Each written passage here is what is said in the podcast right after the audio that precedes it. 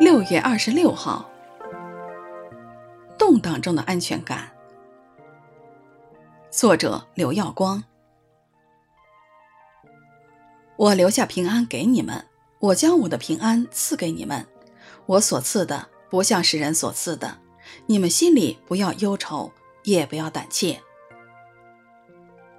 约翰福音十四章二十七节。面对亲人离世，人除了伤心，还会感到不安。若离去的亲人是家中的主要支柱，就会带来更大的不安全感。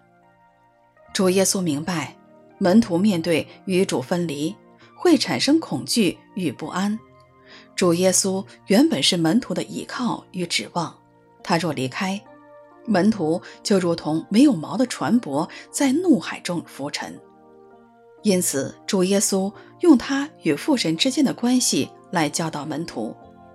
纵然他们的肉眼见不到耶稣，也透过不能看见的保惠师圣灵的内在，门徒能真实经历到扶持与安慰。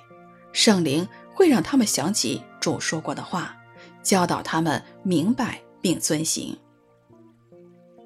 神也必借着他们彰显神的全能。眼所能见的主耶稣与不能看见的父神之间的关系，将会成就在神儿女的身上，让他们得着主所赐的平安。面对充满动荡、威胁、挑战的世界时，满有安全感，生命满有大能的作为。